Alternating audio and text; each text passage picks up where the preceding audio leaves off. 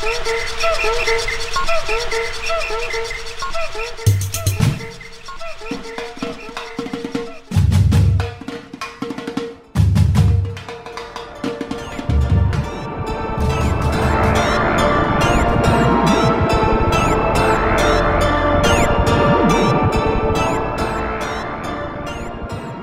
Meu nome é Natália Salazar E eu sou a Renata Schmidt. e nós somos o podcast Patra Moda Criminal.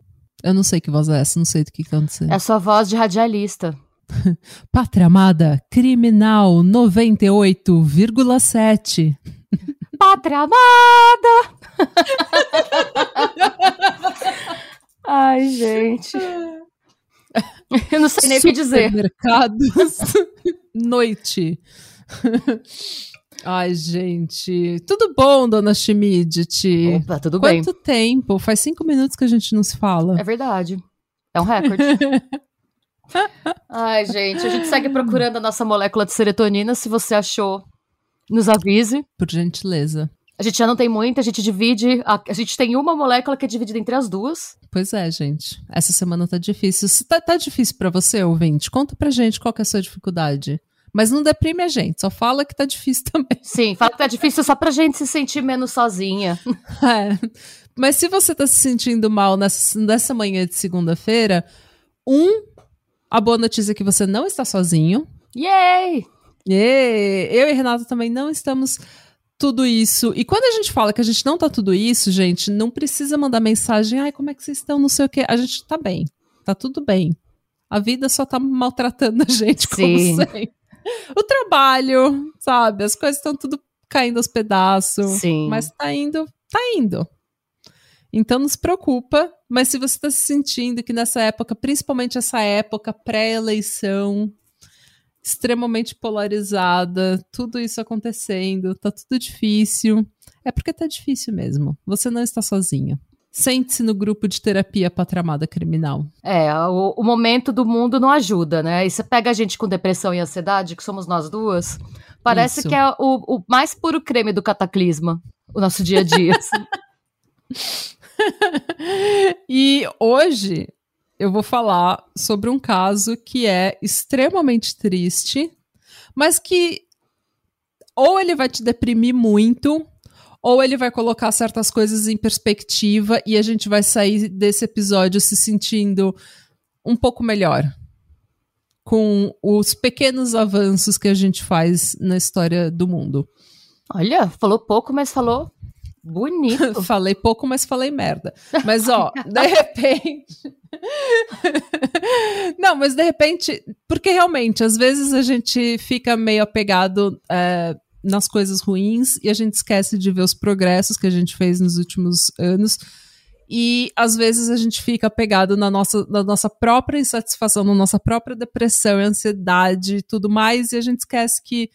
ah, de repente a gente vê uma história que dá um pouco de perspectiva e fala: olha, podia ser pior. É verdade, não, é verdade. É, depressão é uma coisa muito maluca, porque parece que você só enxerga ela quando você tá ruim, assim, quando você tá em crise. Sim, você só enxerga a depressão e ela tira qualquer esperança que você tem de melhorar. Ela tira de você, então parece que você sempre vai se sentir daquele jeito. E daí vem a sua ansiedade e fala: Meu Deus do céu, a gente vai sempre se sentir desse jeito. É. daí você fica nervosa e deprimida. E agora você vai ficar emputecida com a história que eu vou te contar. Tá bom. Pra quem viu nosso vídeo ontem no nosso canal do YouTube, Patramada Criminal, vai lá dar um inscrever-se no canal, like, ativa sininho, tudo aquilo. Pra quem viu nosso vídeo de ontem, ontem a gente falou sobre o Cropsy, que era o bicho papão, o homem do saco de Staten Island. E o caso de ontem se passou nas redondezas de uma instituição chamada Willowbrook State School. E eu queria começar falando da segunda temporada de American Horror Story, Uh. porque ela é a minha favorita. É, é, eu gosto bastante dela. Ela, ela é uma das minhas favoritas, mas eu adoro aquela temporada, principalmente porque eu sou apaixonada pela Sarah Paulson. E ela tá fantástica naquela série. É, eu queria começar falando porque nela, uma jornalista chamada Lana Winters visita um manicômio e acaba trancada lá. E lá ela conhece o tratamento duro que se dá às pessoas com deficiência intelectual. Ela conhece freira sádica, médico charmoso, que na verdade é um serial killer inspirado no Ed Gein. E a jornalista Lana Winters foi inspirada numa jornalista real, hum. chamada Nellie Blee, que é o, na verdade, Elizabeth Seaman, é, que usava o nome Nellie Blee ou Nellie Bly para escrever. Um pseudônimo, né? Um pseudônimo. A Nellie Bly fingiu ser louca para entrar numa instituição chamada Women's Lunatic Asylum. Nossa, em esse é Roosevelt Island. Esse era o nome. Mano. Asilo de Mulheres Lunáticas. Mano. em Roosevelt Island. Gente, vamos rir enquanto dá, porque daqui a pouco não vai mais dar. Não vai dar, tá? E ela ficou lá 10 dias trancada e ela escreveu um livro expondo as barbáries que ela presenciou. E o livro chama Ten Days in the Madhouse, ou 10 Dias numa Casa de Loucos. E ele foi publicado em 1887. E essa temporada foi inspirada na história real de Willowbrook. E essa instituição era uma instituição do Estado para crianças com deficiência intelectual. A maioria da, dos pacientes era crianças e adolescentes, mas também tinha gente que vivia lá durante grande parte da vida até a vida adulta. Essa instituição operou de 1947 a 1987, então é parte da história recente é, tudo que eu vou falar são coisas que a gente acha que ficaram lá no século, sei lá, 19, início do século 20, mas tudo que eu vou relatar nesse episódio é uma história recente. E apesar da palavra school, né, escola, no nome, essa instituição não oferecia nenhum treinamento ou nenhum ensinamento adequado para as crianças e os adolescentes que moravam lá. Essa escola era, na verdade, um manicômio no pior sentido da palavra. Todo preconceito que você sentiu quando você ouviu a palavra manicômio era isso mesmo. Essa era a, pi a pior definição de manicômio, era essa escola. Era bem o manicômio clichê, né? Isso. Tá. Ela foi construída para abrigar 4 mil pacientes e em 1965 ela já abrigava quase 6 mil. O senador Robert Kennedy, ele foi visitar essa instituição depois de relatos de negligência e ele chamou Willowbrook de Snake Pit. Nossa, ninho de cobra? Ninho de cobra. Nossa, ele falou que a situação estava de uma forma que se, a, é, se era similar a um ninho de cobras. Era basicamente o Hospital Colônia de Barbacena, só que na gringa. E falando em Snake Pit, eu já quero deixar as minhas fontes, porque uma delas foi um livro chamado American Snake Pit, escrito por Dan Tamasulo. É, timeline.com, newyorktimes.com, disabilityjustice.org, 13.org e screenrant.com. Além disso, eu usei também a Rede Brasil Atual e Brasil de Fato e, claro, a Wikipédia. E também usei um artigo sobre coragem médica do Southwest Journal of Pulmonary Critical Care and Sleep. É, e vocês vão entender por que, que eu vi esse, esse artigo de coragem médica. Hum. Willowbrook ficou conhecido às massas, né? A gente ficou sabendo, porque quem não era de Staten Island não sabia dessa escola, dessa instituição. E quem morava em Staten Island ah, sabia que era uma instituição para pessoas com deficiência intelectual, tinha muita lenda urbana ao redor dessa escola, mas assim, ninguém sabia o que acontecia lá. Até que, em 1972, a coragem de um médico e de um jornalista expôs tudo o que acontecia lá, todos os horrores dessa escola. O médico é o Dr. Michael Wilkins, que é um médico que nasceu em Kansas City, ele é graduado pela Universidade do Missouri e ele foi para Staten Island para completar a obrigação militar dele no Serviço de Saúde Pública dos Estados Unidos. E mais tarde ele se tornou médico em tempo integral da Willowbrook. E durante o tempo dele lá, ele presenciou a decadência do sistema público e o descaso e os maus tratos que eram sofridos por todos os pacientes. Então, ele resolveu tomar certas providências e ele começou a encorajar os pais a se organizarem, os pais das crianças a se organizarem e começarem a pedir, exigir do governo e da instituição é, melhoras, né, no, tanto no tratamento quanto na limpeza e do, do governo mesmo, para dar mais verba para aquela instituição. E o Dr. Wilkins, então, foi obviamente demitido. Nossa, é, é bizarro, né? Pois é, algumas fontes falam que ele deixou a Willowbrook, algumas falam que, falam que ele foi demitido. Eu acredito que ele tenha sido demitido. Porque nin, ninguém que tenta mudar o sistema fica no emprego. Eu penso que pode ter sido aquela, aquela situação assim: olha, você não quer tirar uma licença não remunerada? Pra tipo, sempre. Se demita pra gente não ter, para você não passar pela situação da gente te demitir, tipo. Isso. É a dignidade que te resta e põe a viola nas costas. pois é. E daí, ele entrou em contato com um jornalista amigo dele. E esse jornalista é alguém que eu nunca esperava. Hum. Esse jornalista chamava. Ele se chama Geraldo Rivera. Pra quem não sabe, o Geraldo, ele tinha um programa desses da tarde, tipo Oprah, meio casos de família, em que o povo ia lá brigar. Meu Deus, gente. E foi nesse programa que uma certa drag queen chamada RuPaul Charles. Sim, não é o do, das Club Kids, o que recebeu as Club Kids? Isso! Ela recebeu foi nesse episódio. também. Sim, gente! Porque ela foi nesse episódio com as Club Kids falar da vida noturna da, da cidade de Nova York na década de 80 e 90, junto com o Michael Alec, que para quem não sabe, era um club kid que ficou famoso por um assassinato, enfim, tá no nosso canal do YouTube a história do Sim, Michael Alec. Vai lá ver o nosso vídeo. Mas ele também fez um episódio de um vídeo que é sobre Mosh Pit. Ele tem um programa que é só sobre Mosh Pit, porque parece que uma criança morreu. Uma criança, um adolescente foi num show e machucou a cabeça e tal. E aí eles chamam jovens roqueiros para discutir os mosh pits e é o Merlin Manson. O Merlin Manson fala no programa. Ele é tipo. Ele é entrevistado como uma criança, um adolescente que tem uma banda que está começando. Ah. E aí todas as mães de família chocada e ele falando, tipo, sobre o rock como forma de expressão. É uma. É, uma, é, é um. Tem também no, um episódio dele que ficou famosíssimo, foi sobre a igreja satânica, o templo satânico.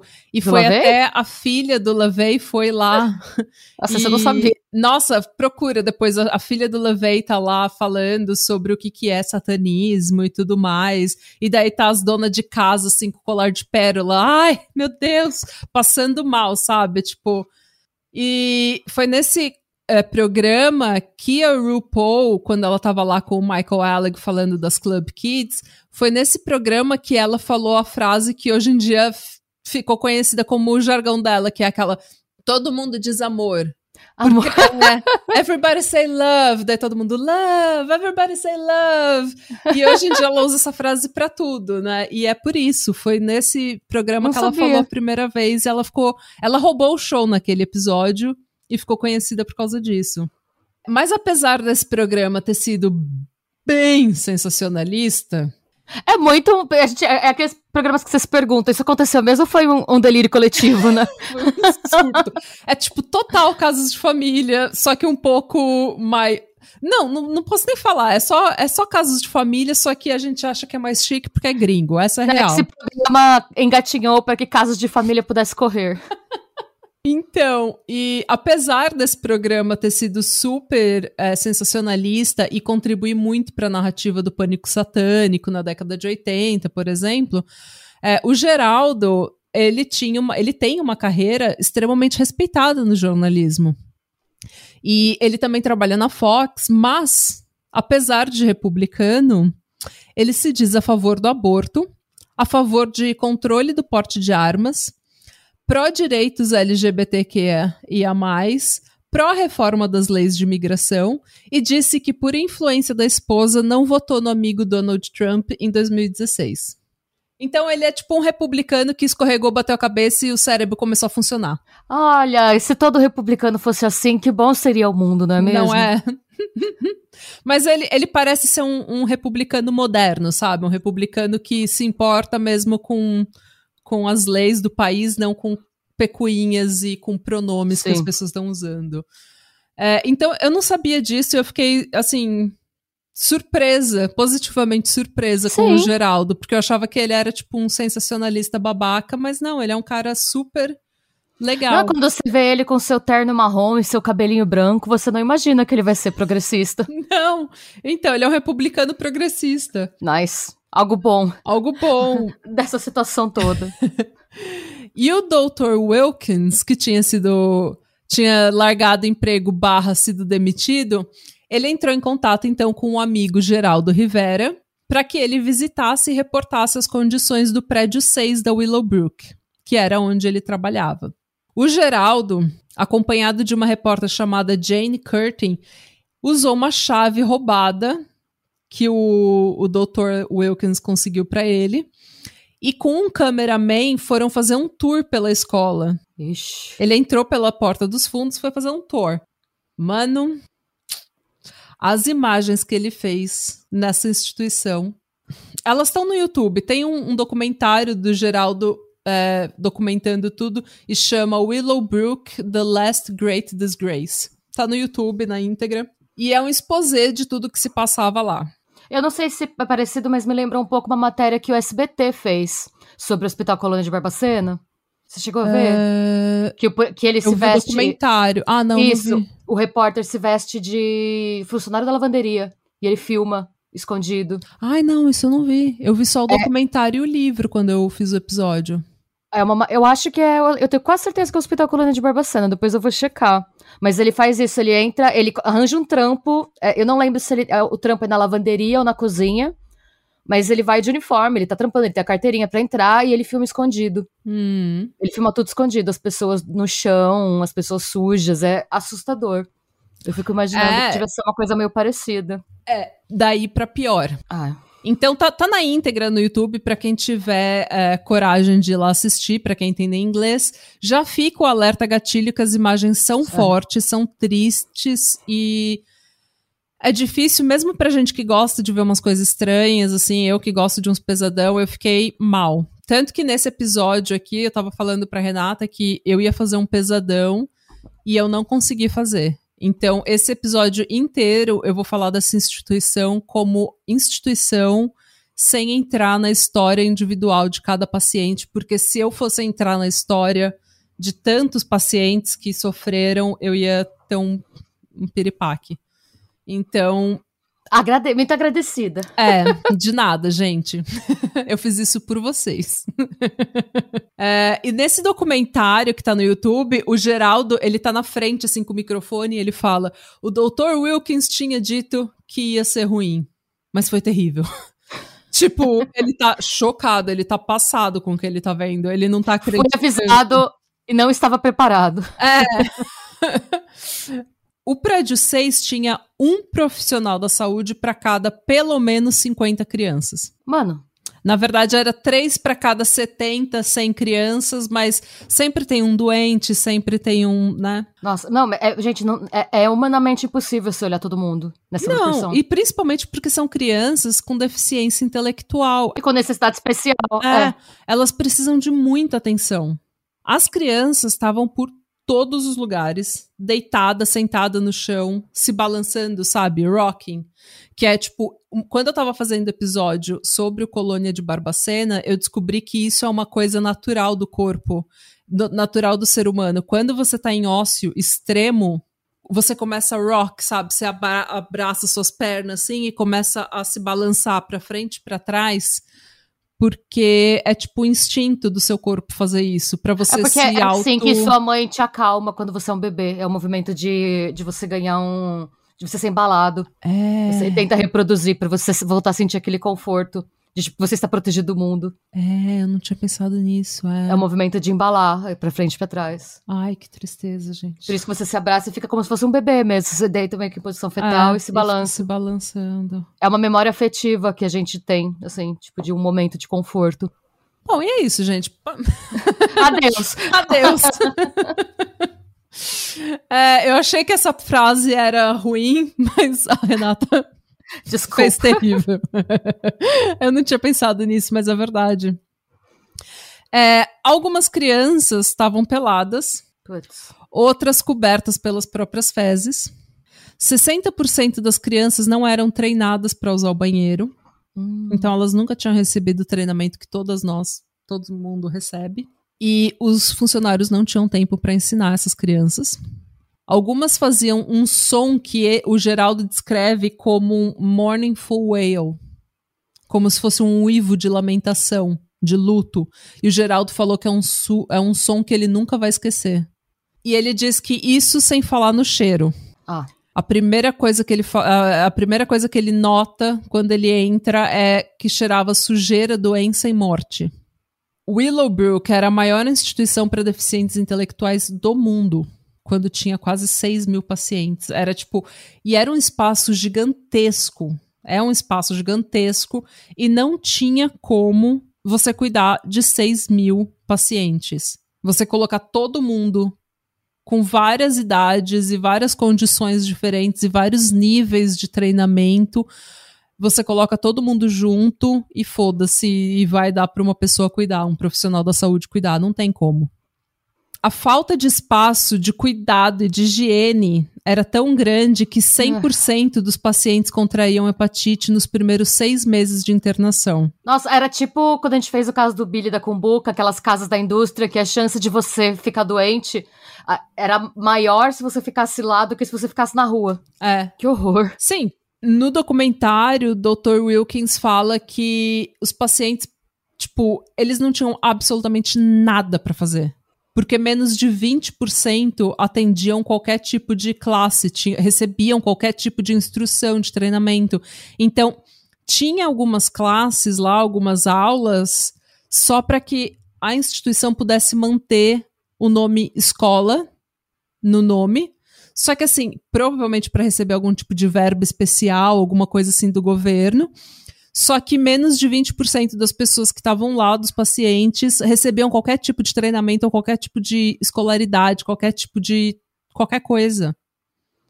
Então, eu penso que pode ser um jeito também de você conseguir convencer os pais a mandar os filhos para lá, né? Sim. É uma escola. É uma escola, também... não é um manicômio, né?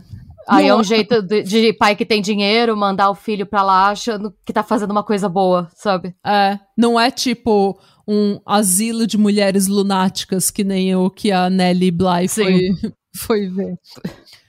É, então, assim, o ócio dentro daquela instituição era terrível, porque eles não tinham absolutamente nada para fazer, não tinham nenhum tipo de trabalho, nenhum tipo de treinamento, nenhum tipo de instrução, nenhum tipo de atenção então, ele fala, o doutor fala que é, os pacientes, tipo, se eles vissem um papel no chão, eles brigavam feio entre si para poder brincar com aquele papel. Ah. E passar, às vezes, a tarde brincando com aquele papel. É, e, obviamente, tinha é, todas as confusões e brigas e tormentos e machucados que esse tipo de situação gera o declínio mental dessas pessoas era tão inevitável, porque assim, as pessoas não tinham tempo de parar e conversar com essas pessoas. Elas não tinham nenhum estímulo intelectual. Então, eles se resumiam assim, a, tipo, animais selvagens e cativeiro. Sabe? É, as imagens, assim, era como se você estivesse vendo um animal em cativeiro, mas tipo, pior ainda, sabe? Aí você vê o humano totalmente desprovido da humanidade dele, né? Isso. É, e aí é, é, deve ser uma coisa uma coisa absurda de ver, assim. É. E... E pior, e pior quando você pensa que foi tão recente, né? É. Que foi uma coisa que... Muito recente, fechou em 87. Isso é... O Geraldo entrou lá em 72. É, e o, o Wilkins fala no documentário, a gente não sabe do que, que essas crianças são capazes. Porque, é, é, de repente, você tem crianças aqui que, ok, elas têm uma deficiência intelectual, mas que de repente ela é ótima para fazer para montar Lego, sei lá, para montar alguma coisa, para aprender a usar ferramentas, quase fazer um trabalho manual, ou que ela seja uma pessoa com muita empatia, que seja boa para conversar com as pessoas. E as, elas não recebiam nada, elas nem falavam, a maioria nem falava direito, porque elas nunca tinham tido contato com humanos que falassem com elas, que sentassem para conversar com elas. Eu acho que também, eu imagino, né, porque eu não, não, sei de tanto detalhe assim, mas eu acho que também devia ser o caso de, assim, você colocar lá crianças que não tinham, que não eram desejadas. Então, sei lá, sua mãe te engravidou. Às vezes a criança podia nem ter nenhuma deficiência cognitiva, mas uhum. era uma criança que não era desejada, que ela tinha que sumir, porque ela não, não podia aparecer e que ficava lá e, meu, uma pessoa, um profissional da saúde com 50 crianças, você não consegue fazer nenhuma triagem. Você vê, eles não tinham tempo de fazer, de ensinar a galera a usar o banheiro. É? Com certeza tinha caso de gente que não é que tinha nenhum problema, só que não foi ensinada o mínimo que uma pessoa precisa ser ensinada para ser uma pessoa. Né? Exatamente. Né? E, tipo, se você tá num local desse, a gente que é, entre aspas, considerada normal para viver em sociedade, e eu tô falando isso entre aspas porque eu não acredito que o termo normal se aplique a nenhum ser humano. É é, a gente que é, entre aspas, normal, a gente ficaria. O nosso declínio mental ia ser super rápido. Então você imagina uma Sim. criança que nunca teve nenhum tipo de treinamento, nunca viu o mundo lá fora, nunca teve nenhum tipo de socialização sendo socializada nesse ambiente. Obviamente que provavelmente teve muita criança que tipo tinha dislexia e o pai mandou para lá, tá é. tá ligado? Fora que naquela época, tipo, década de 60, 70, não se sabia sobre depressão, ansiedade, déficit de atenção, bipolaridade. Então, as crianças, qualquer criança difícil devia ser mandada para lá. É. é. Tem um documentário no YouTube que. É, como que é o nome? É, Unf Unforgotten, alguma coisa assim. E eu vou até linkar no, na descrição desse, desse episódio, porque eu não lembro agora. E eles falam que, assim, naquela época, época de, da década de 60, você ter uma criança com deficiência intelectual era o máximo do tabu. Tipo, os médicos falavam que você tinha que mandar a criança para um outro lugar e você via que você não tinha condições, não tinha conhecimento, não tinha recursos para lidar com a deficiência do seu filho. E daí as mães tinham que mandar eles para aquela escola, entre aspas, né? E os médicos falavam: não, tem que mandar para essa instituição porque você não tem condições de lidar com essa criança.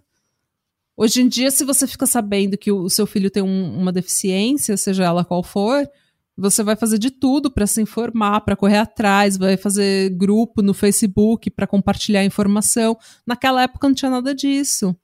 E fora que naquela época também tinha o estigma, né? Porque a gente sabe muito a gente, tipo, a gente na verdade, eu não posso nem falar que só agora a gente sabe o que causa algumas doenças, porque a gente ainda não sabe. Mas tinha o estigma para as mães como se a culpa fosse delas, da criança nascer uhum. imperfeita, entre aspas, não nascer neurotípica, né? uhum. Então, além de tudo que você já tem que enfrentar em termos de tempo, de dinheiro e de esforço, você também tem que enfrentar o julgamento dos outros naquela Sim. época, né? Que você fez um filho errado. Entre aspas. É. Você fez alguma coisa com você tá errado e você passou pro seu filho. E naque, nesse documentário, nesse Unforgotten, é, muitos pais também falam disso, que o, o estigma não era só das mães, eram pros pais também. Tem uma história de uma, de um, acho que foi uma menina ou um menino que ele foi parar em Willowbrook e ele sempre recebia visita do pai. E sempre era só o pai que ia visitar. E daí os outros pacientes, a família dos outros pacientes, ficou sabendo que era porque o pai tinha dito para a mãe que o filho tinha morrido no parto e ele era o único que sabia da existência daquela criança. Nossa, gente, que horror. Ele tinha tanta vergonha que ele ia visitar a criança toda semana, mas ele tinha tanta vergonha daquilo ter acontecido com a família dele que ele falou para pra mãe que ela morreu no que a, a criança morreu no parto. É, é umas histórias assim, sabe? Tipo, uns tabus, uns preconceitos, umas ignorâncias, e daí, enfim. Dois dias depois que o Geraldo foi lá fazer essa tour clandestina, a equipe de filmagem dele recebeu autorização formal para ir filmar lá dentro. E daí, quando ele chegou lá, tipo. Tava todo mundo. Eles montaram toda uma, uma mise-en-scène. Tava mais limpo, já tinha Ah. vários funcionários a, a mais ali para cuidar das crianças, as crianças estavam vestidas. Só que o Geraldo sabia que isso era só passar maquiagem numa ferida. Então, ele voltou lá uns dias depois e entrou pelas portas dos fundos de novo, sem avisar ninguém. Nice. E para surpresa de zero pessoas, tudo estava exatamente como da primeira vez que ele chegou lá. E como que chegou nesse estado, né? Como é que, como é que o estado, né, o, o do país entre aspas mais rico do mundo faz um- uma, uma coisa dessa com, com a população? E a história mais antiga da face da Terra. Uma crise econômica bateu e o Estado tira daqueles que mais precisam para que os políticos e a elite não sejam afetados pela crise econômica que eles mesmos causaram. Ou acabem enriquecendo na crise, que é o que a gente viu nessa pandemia. É, Nova York passou por uma crise em 1970, uma crise séria, e várias instituições do Departamento de Higiene Mental, que é como mental hygiene, que é o que eles falam, é o, o termo que eles usam, perderam fundos. Willowbrook perdeu 600 funcionários. Já quase não tinha gente. Pois é. E aí? No ano fiscal de 1971, 1972, o orçamento para o Departamento de Higiene Mental sugerido pelo governador era de 630 milhões, mas legisladores resolveram que 600 milhões era o suficiente. E no final, o governador achou que 580 milhões era o suficiente. Isso para o departamento de Nova York inteira, não para Willowbrook, para o departamento, para todas as instituições de Nova York, do estado de Nova York. Willowbrook, então, perdeu mais 200 funcionários. Mano, eu tô com desespero a- a- a- de pensar na logística, de pensar no. Nossa. Eu tô com ansiedade pelos funcionários. Eu tô com ansiedade por todo mundo nesse. Agora, ao invés de quatro pacientes por profissional da saúde, que era o que a instituição tinha nos tempos áureos, agora eram 40 pacientes por profissional da saúde. E como as crianças não eram educadas porque os profissionais não tinham tempos, não, não tinham tempos, porque os profissionais não tinham tempo, 64% das crianças não eram capazes de se alimentar sozinhas. O que significa que a comida tinha que ser pra, dada para eles na boca. O que significa que com 800 funcionários a menos, o tempo de alimentação foi de 20 a 30 minutos para 3 minutos por pessoa. E como que você alimenta uma criança com deficiência intelectual em 3 minutos? Violentamente, eu suponho, porque. Exatamente. Nossa, gente. Eles faziam, tipo, ao invés de dar comida para as crianças, eles colocavam, tipo, tudo no liquidificador e faziam, tipo, um purê de Uma comida. forragem. É. E enfiavam Nossa. com uma colher na goela abaixo das crianças.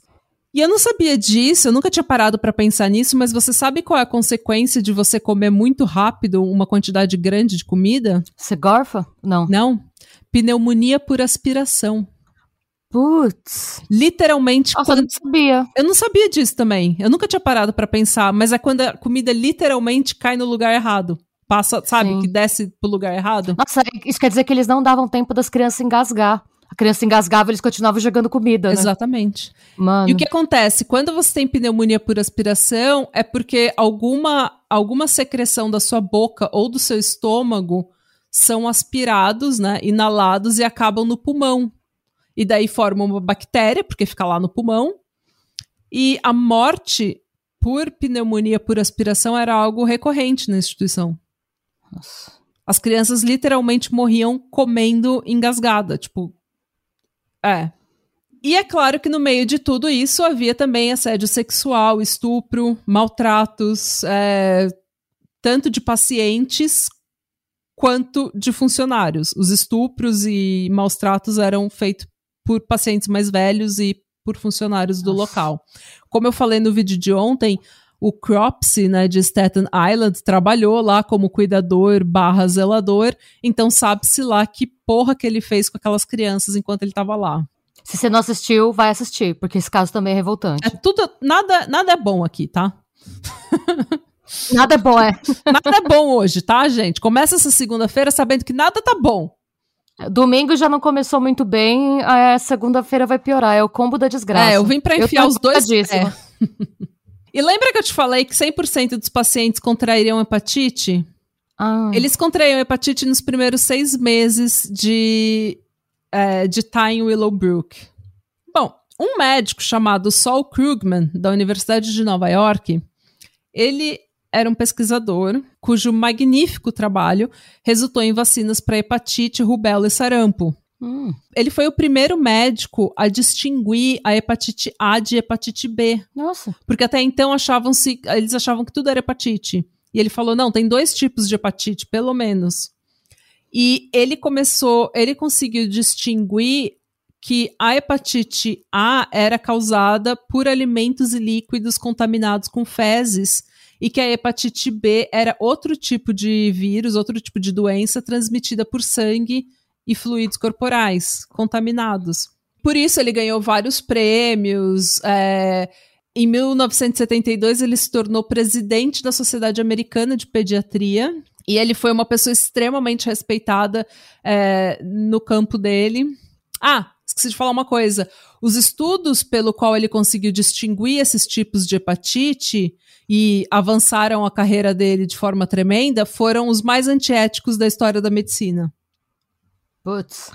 E é por isso que a história dele se cruza com Willowbrook, porque de 1963 a 1966 ele prometeu os pais das crianças que ele estava testando vacinas contra a hepatite. Mas ele estava infectando elas para poder. Exatamente. Putz. Ele ganhou o consentimento dos pais, dizendo que ele ia testar a vacina. Só que, na verdade, ele estava num estado muito anterior à, da pesquisa dele, que era para distinguir o vírus e dizer, provar que era algo viral com, por contaminação de líquidos e alimentos.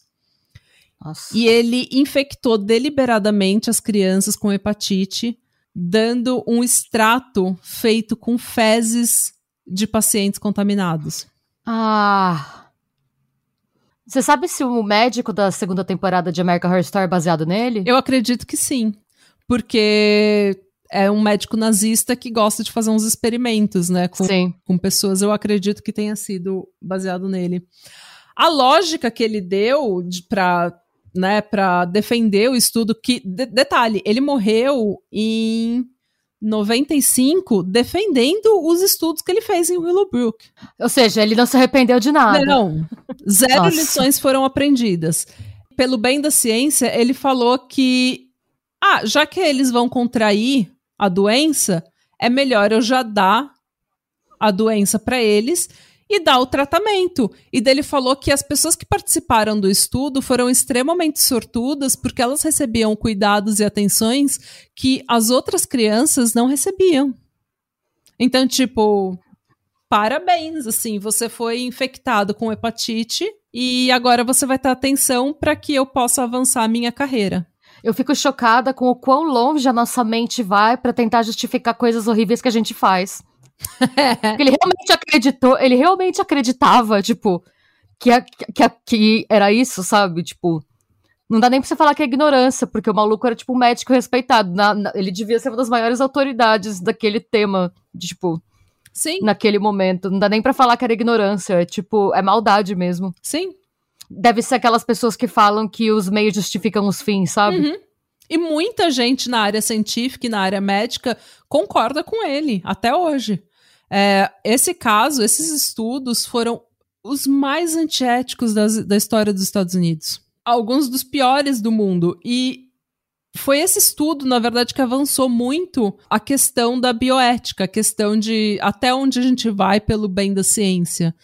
Porque, afinal de contas, o consentimento que os pais deram, eles, ele não era bem informado, não era um consentimento informado, ele deu informação errada para convencer os pais, e as crianças não beneficiaram em nada desse, desse estudo. Ela não foi tipo, estamos fazendo um estudo para cura do câncer, e daí as crianças com câncer vão lá e podem ser beneficiadas por esse remédio novo. Não.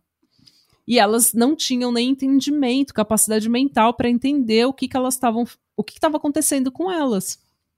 Nossa, gente. Pois é. O exposé do Geraldo resultou em zero ações criminais. Nossa, que bom. Pra surpresa de ninguém, né, gente? É pra surpresa de zero pessoas, é. Feijoada, é. Mas foi uma puta ajuda na luta antimanicomial dos Estados Unidos. Ah. Dois meses depois é, desse exposé, é, os moradores de Staten Island processaram Willowbrook num class action, que é tipo quando várias pessoas processam uma só. É, em 1975, o estado de Nova York foi forçado a achar alternativas para os pacientes de Willowbrook e se comprometeu a, entre aspas, garantir o direito constitucional à proteção contra danos e injúrias.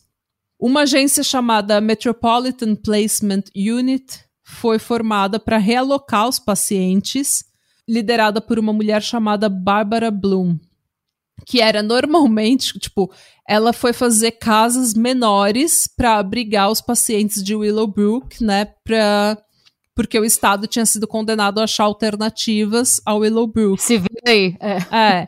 E daí ela ia formando essas novas casas de abrigo para crianças com deficiência intelectual e os moradores da região que ela estava procurando casa ficavam putos, tipo, aquela coisa bem americana. Eu não quero isso no meu backyard, eu não quero isso no meu quintal.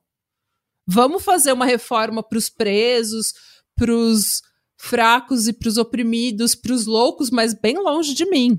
Bem longe de mim, é. Not in my backyard. Então, sabe, não no meu quintal. E ela foi recebida em várias vizinhanças com extrema hostilidade, tacavam ovo na, na, no carro dela, e teve um cara que chegou a quebrar o nariz dela numa confrontação. Mas, gente. Como sempre, né? Essa década de 80. Isso aqui é o quê? Isso aqui é o quê? Eu tô chocada. pois é, 70, na verdade, a década era.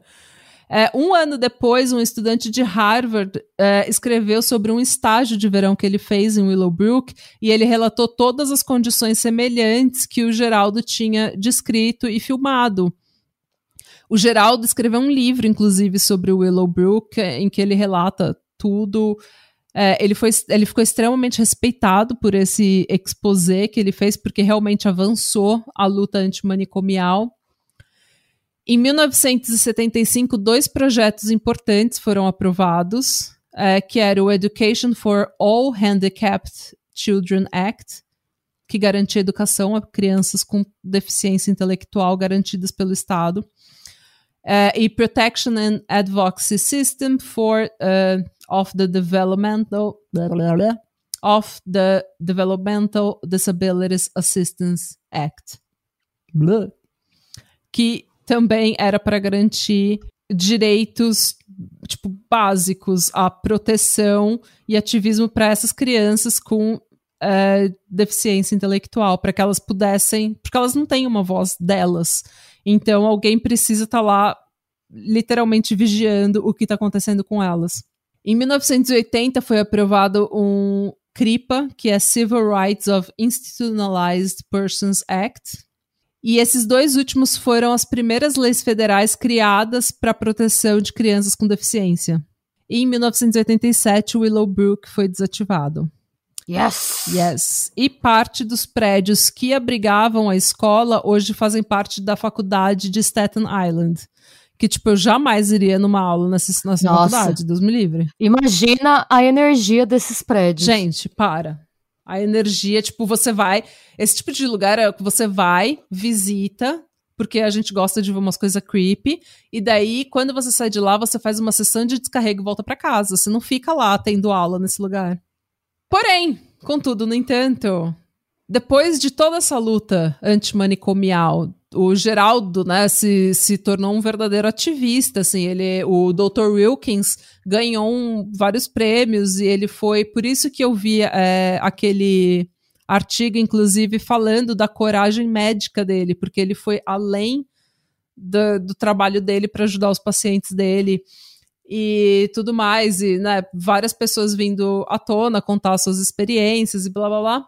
Mas uma reportagem do dia 21 de fevereiro de 2020, do Benjamin Weiser para o The New York Times, revelou que dos pacientes de Willowbrook que ainda estão vivos, São 2.300 pacientes que ainda estão vivos, espalhados pelo estado de Nova York em instituições públicas menores. Muitos deles continuam sofrendo abuso e descaso até hoje. Nossa. Em 2019, foram registrados 97 reclamações de abuso físico, 34 de abuso psicológico, centenas de casos de negligência, maus tratos, torturas, moradias precárias, reclusão, erros médicos e até roubo. Tudo cometido contra os ex-pacientes. A Ida Real, de 86 anos, ela aparece num, nesse documentário que eu falei, que eu esqueci o, o nome, que eu vou linkar aqui na descrição. Ela é mãe de um paciente de Willowbrook e ela disse que por mais que as coisas tenham mudado, absolutamente nada mudou. Agora o que a gente tem são pequenos Willowbrooks. E é isso, gente. A luta antimanicomial continua, é, não só nos Estados Unidos, mas no Brasil também. Com o governo Bolsonaro, a falta de verba para os profissionais da saúde e organizações que auxiliam pessoas com deficiência intelectual ou programas de saúde mental, é, muita dessa verba acabou. Né, a falta de verba que chega nessas instituições menores, nessa, na, nessas casas e profissionais da saúde, fazem com que exista uma situação, uma volta aos manicômios, porque daí para economizar você coloca todo mundo num mesmo lugar. Ah, fulano não pode abrigar porque não tem verba. Daí vai para o outro lugar. E daí o outro lugar vai Isso, ficando. Espreme o povo. Espreme é. o povo. Vai ficando cada vez mais gente, cada vez mais gente. Gente de toda a idade, de todos os gêneros e sexos, e todas as classes sociais e backgrounds. E daí todo mundo fica junto numa panela. Ninguém recebe o tratamento adequado, ninguém recebe o tratamento é, necessário e o estado mental e físico da pessoa se deteriora. Fora isso, que essas instituições e programas para que, que promovem saúde mental, é, quando ele não chega nas classes mais pobres, o que, que, acontece? Tipo, se você tem uma pessoa que tá. Uma criança que tá rebelando, um adolescente que tá se rebelando, às vezes ele vai entrar com. Ele vai fumar maconha. Daí, ao invés de você tratar aquele adolescente por por que, que ele está se rebelando? Será que ele está sofrendo abuso em casa? Será que ele está passando por abuso sexual? O que está acontecendo? Ao invés de ter uma instituição, um profissional da saúde que ajude aquele adolescente, ele é mandado para a FEBEM, né, para casa. Então, ele. E, e, isso gera um encarceramento em massa de gente preta e pobre. Que é também o, o Brasil em uma sentença, né? Encarceramento é. em massa de preto e pobre. É, então, todas as vezes que alguém tira verba desse tipo de programa, como o, Bolso o governo Bolsonaro fez, pessoas pretas e pobres são encarceradas e pessoas com deficiência são exprimidas em instituições que são semelhantes a manicômios. E tem vários ativistas no mundo, no Brasil, falando que o Brasil está beirando a volta dos manicômios. Então que a gente precisa ficar de olho. E agora tem a gente está em setembro, tem aquela toda, ah, setembro amarelo, hum, ah, rede social, ah, eu tenho ansiedade, ah, ah, e daí, tipo, sabe, ansiedade, depressão, vou tomar meu Zoloft.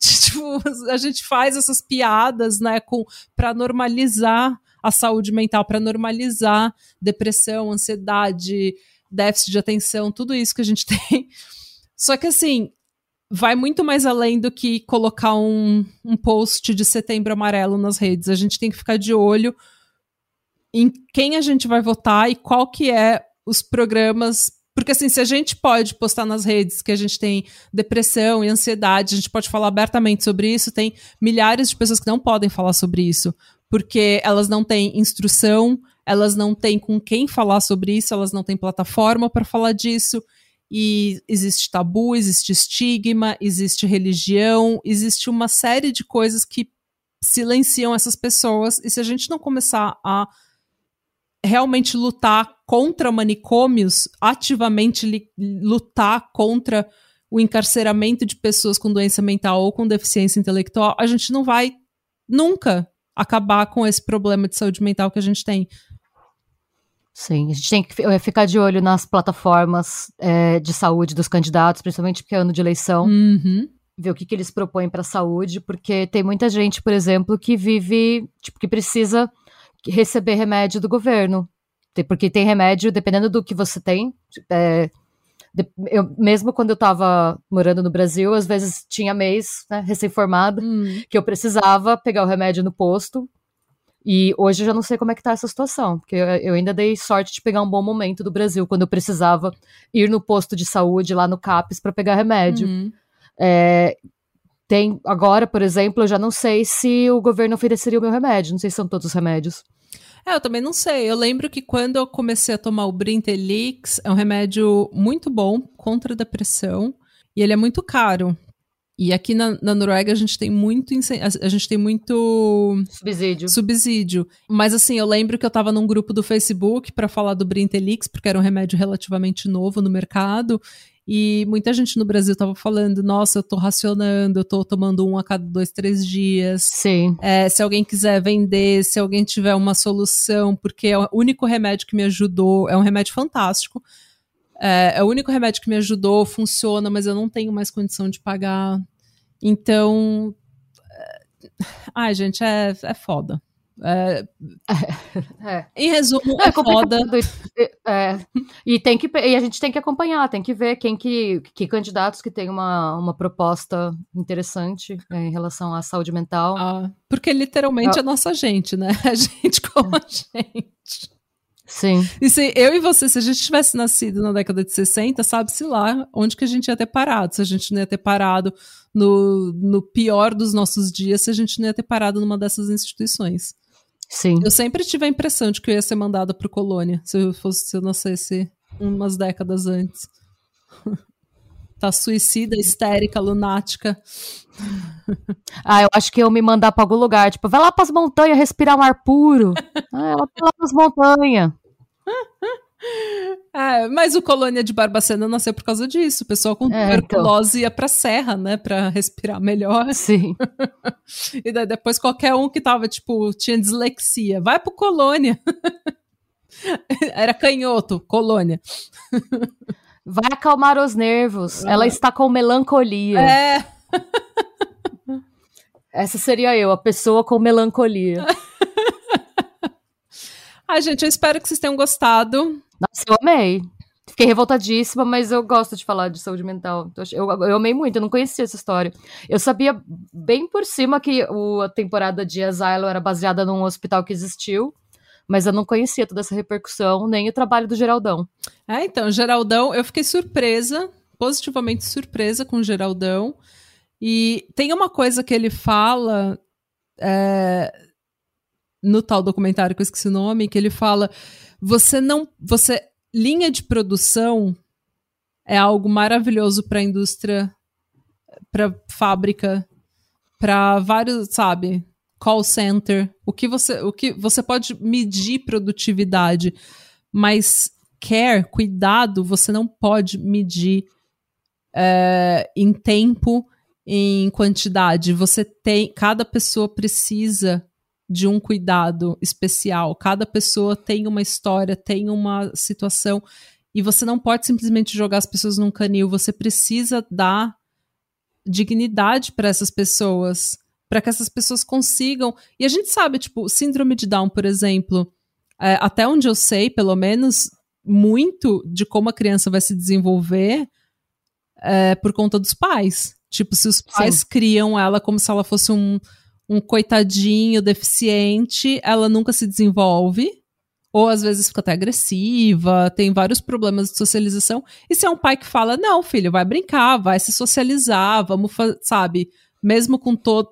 incentiva a criança a ser independente, daí a criança se desenvolve mais. E tanto que a gente vê, tem gente que é designer, gente que é chefe de cozinha, que tem o próprio restaurante, tem síndrome de Down, sabe? Tipo, muita coisa pode acontecer se você der oportunidade para as pessoas.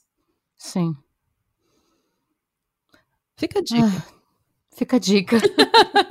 Me deu até melancolia. fica a dica, gente. E sejam mais como o Dr. Wilkins e o E o Geraldão, eu sim. Adorei o Geraldão. Sim.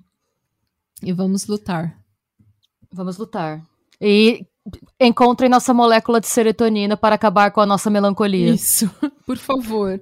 Se você, Por você favor. viu esta molécula, mande informações para patriamadapod.gmail.com. Gente, Nossa, mas adorei, arrasou muito, Nath. ah, obrigada. Obrigada. Espero que vocês gostem. E eu espero que vocês é, vão lá no YouTube ver agora.